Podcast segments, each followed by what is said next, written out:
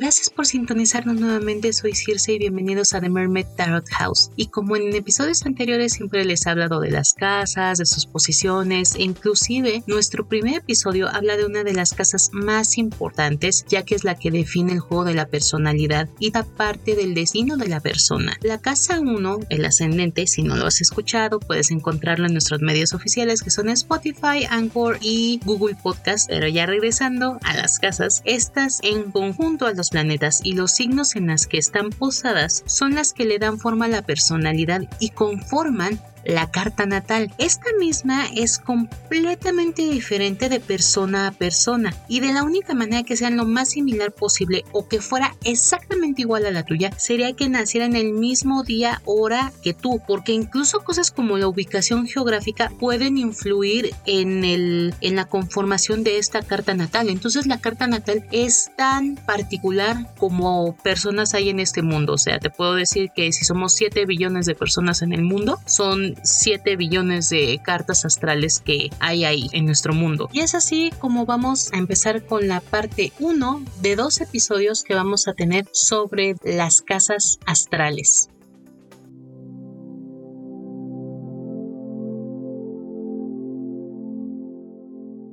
Las casas astrológicas son 12 y simbolizan los campos o áreas de experiencia en la vida real de la persona. Estas se definen a partir de la hora en la que nacemos. Cada casa se ubica a 30 grados dentro de la rueda astrológica junto a los planetas. Si pudiéramos hacer una analogía, imaginaríamos a las casas de la siguiente manera. Las casas tienen un dueño en específico, como si fueran, pues, vamos a ponerle así, un casero. Este dueño de cada casa es cada uno de los signos del zodiaco y tiene sus propias reglas mi, casa, mis reglas, básicamente. Dependiendo qué casa sea, estas reglas son por citar un ejemplo. La casa 6 le pertenece a Virgo y esta es la casa del trabajo y la salud. Este casero, a su vez, invita como inquilino a rentar a los signos zodiacales que se acomodaron en tu carta natal según a la hora en que naciste. Suponiendo que eres un ascendente Pisces, tu casa 6 sería Libra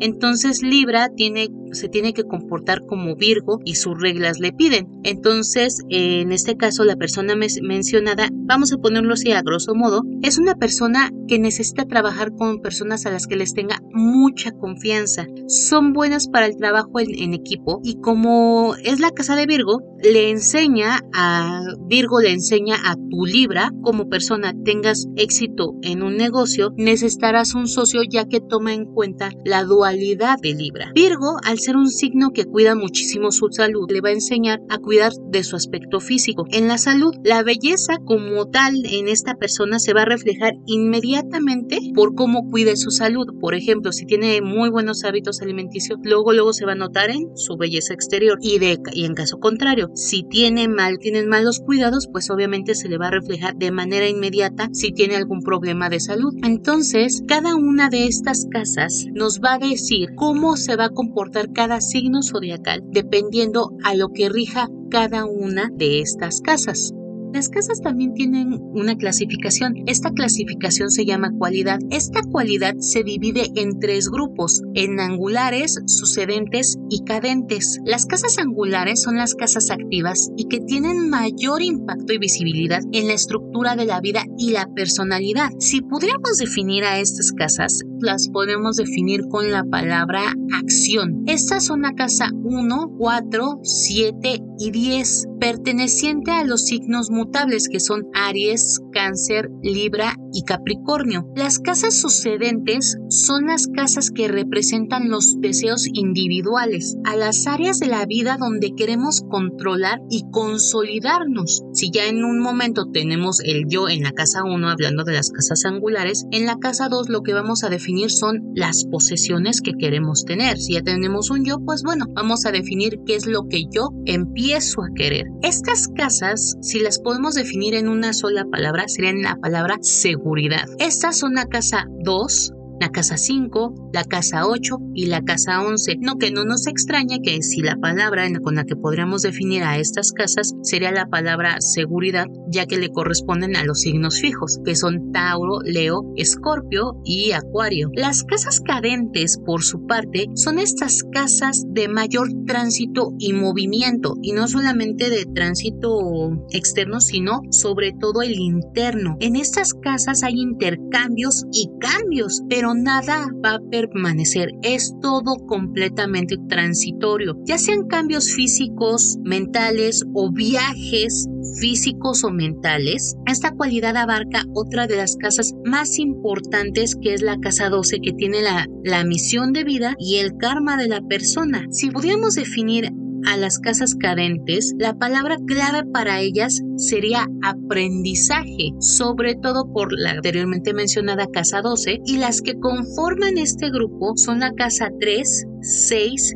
9 y 12, que tienen correspondencia a los signos cardinales, los cuales son Géminis, Virgo, Sagitario, Piscis. En este caso, si lo vemos por el, por el lado del aprendizaje, pues casa 9 es la casa que le corresponde por ejemplo, Sagitario. En su casa 9, lo que nos lleva a comprender es nuestra filosofía de vida, nuestras creencias y cómo nosotros aprendemos de la vida y de nuestro entorno. Por eso estas casas digamos que son los maestros de vida, tanto si ya tenemos casas del yo, las casas de, de lo material, de la seguridad, ahora también tenemos las casas que nos traen el aprendizaje y de cómo lo vamos a materializar a nivel interior. La progresión de las casas también simbolizan el flujo de la experiencia de vida, así como el famosísimo nacer, crecer y etcétera. Esta progresión se traduce en cómo actuamos, consolidamos los resultados de nuestras acciones para ganar seguridad, para aprender de lo que hemos hecho y tomar conciencia de lo que nos queda por hacer y por tanto cómo actuamos de nuevo y todo esto se va repitiendo en los distintos ciclos que tenemos dentro de nuestra vida. Es así como si una persona que tenga un fuerte aspecto de oposición o cuadratura en uno de esos tres tipos de casas por las posiciones planetarias de nacimiento, invariablemente podrá poner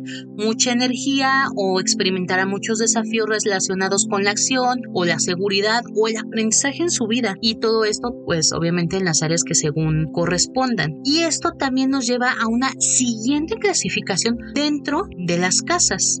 Esta siguiente clasificación también entra en un proceso de los elementos que ya conocemos normalmente, que son los elementos fuego, tierra, aire y agua. Estas son triadas. Las casas análogas a los elementos comprende a cada una de cada cualidad. Cada elemento va a tener, por ejemplo, una casa angular, una casa cadente y una casa sucedente, cada una del respectivo elemento anteriormente mencionado. La triada de fuego o la triada de la vida, que sería de las casas 1, 5 y 9, son las que tienen la actitud que tenemos frente a la vida. En cada una de ellas se va a denotar la experiencia propia de ser vivo, de la posición de la casa 1, por ejemplo. En ellas estamos respirando, viviendo, apasionándonos, absorbiendo la energía y mostrando todo eso por lo que nosotros queremos luchar, por nuestros sueños, por nuestros anhelos y qué es lo que nos motiva día a día a seguir en la vida o qué es lo cuál es ese motor que nos que nos lleva hacia, hacia nuestros objetivos. Quien llega a tener una conjunción planetaria que le dé un, un ponche en especial, como sería tener a Marte en una de o un signo de fuego dentro de estas casas, será una persona que vivirá con muchísimo entusiasmo la vida de manera full, sobre todo si es a lo mejor un signo no sé Sagitario, pues se va a ir hacia arriba, pero de una manera espectacular. Son personas con fe, con confianza, que tienden a tener esas ganas de que todo sea inmediato, de que todo se dé en el momento ya, presto. Tienen que ver con que son también súper vitales y les gusta vibrar para los demás. Pero si les podemos encontrar a lo mejor un pequeño defecto es que todo lo quieren rápido y lo quieren ya. Que no es tampoco como un defecto, ¿no? Pero simplemente también habría que aprender a, con las casas subsecuentes, pues a llevar un poquito más de paciencia y aprender que todo, pues también tiene un proceso. Tanto hay cosas que se pueden dar en el momento como otras que se tienen que pensar Las personas que proyectan sus anhelos en el mundo quieren ya verlos materializados y los planetas de, en casas de fuego afectan también la actitud hacia la vida misma y en todo el sentido de la fe y confianza de la persona. Entonces también hay que ver, vamos a poner un ejemplo, si tiene a Tauro en casa 1, pues bueno, todo ese fuego, todo ese ímpetu también se va a apaciguar un poco dado el carácter de Tauro que es muchísimo más calmo por ser un elemento de tierra. Entonces también ahí comienza a haber un proceso de neutralización y al momento de hacer una interpretación correcta de la carta natal, pues se va a ver cómo puede apaciguarse o, no en diferentes aspectos del lado de la casa 1. La tríada de la tierra o la riqueza es la que le corresponde a las casas 2, 6 y 10. En este caso, en las casas de tierra, equivalentes a los signos zodiacales de este elemento, es donde vivimos la vida a través de nuestras necesidades. Aquí vemos o sentimos las carencias con las cuales nos encontramos el día a día. Todo aquel que tiene planetas en alguna de estas casas tiene la facilidad de tratar con estas o de identificarlas mejor. En este caso que tenga algún planeta coincidente por ejemplo, si tenemos a un Mercurio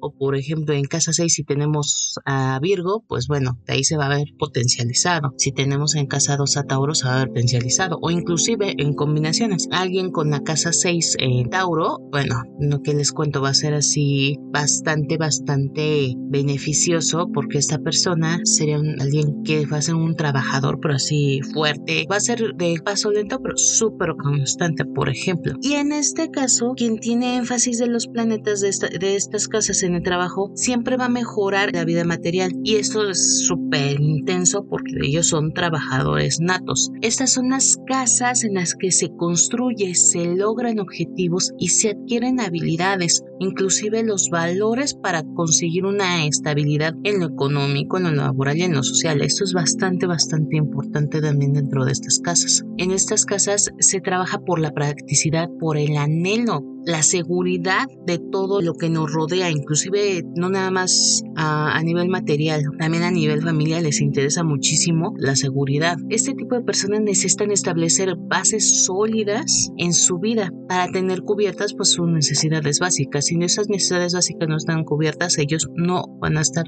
nada, nada, nada contentos. Los nativos con los énfasis en estos planetas se experimentan a través del trabajo diario. Van a tener, por ejemplo, un fuerte fuerte, apego al trabajo diario y que de esos que no van a faltar ni porque les pase cualquier cosa, ellos no van a faltar nunca. En este caso, están las personas que ya tienen una vocación muy bien planteada, una vocación muy bien definida. Son las casas de las ambiciones profesionales y la capacidad de producir resultados efectivos.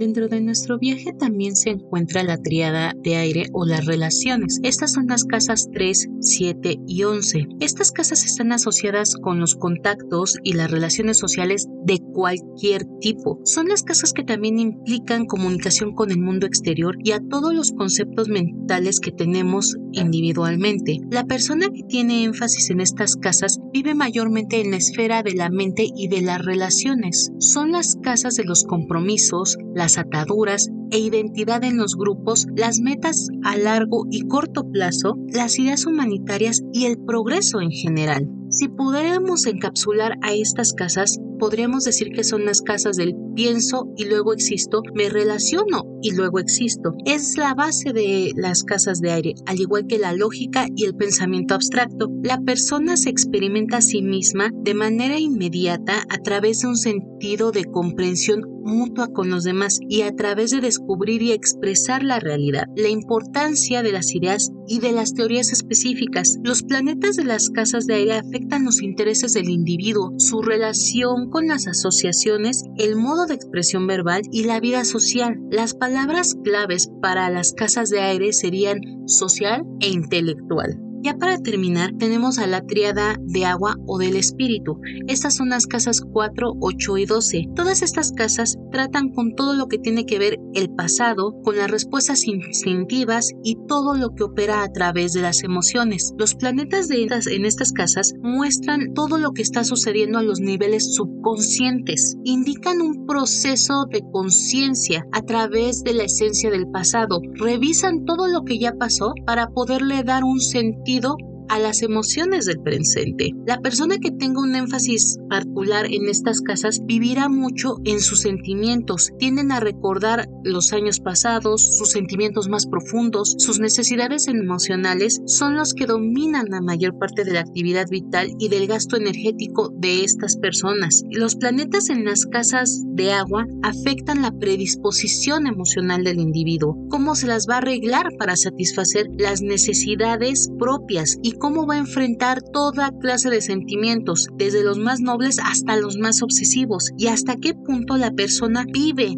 de manera privada en su mundo interior. Hemos de recordar que los signos de agua como cáncer, escorpión y piscis son signos que se interiorizan demasiado para poder sobrevivir también en el exterior. Las palabras claves para las casas de agua serían la emoción y sentimientos. Todo esto a nivel de alma. Pues como siempre les agradezco mucho que nos hayan escuchado nuevamente, que nos den la oportunidad de llevarlos por este viaje astrológico. La semana entrante no se pierdan el siguiente episodio que es la parte 2 de las casas astrales donde nos vamos a ir casa por casa a explicar qué es cada una de ellas, qué influye en cada una de ellas y el combo o la sorpresa es que vamos a tener las predicciones para el mes de agosto 2020 para todos los signos. Entonces no se lo pierdan. De verdad, nuevamente les agradezco muchísimo su atención, que nos estén escuchando. Mi nombre es Irse. Gracias por entrar a mi casa. Gracias por entrar a The Mermaid Tarot House. Chao.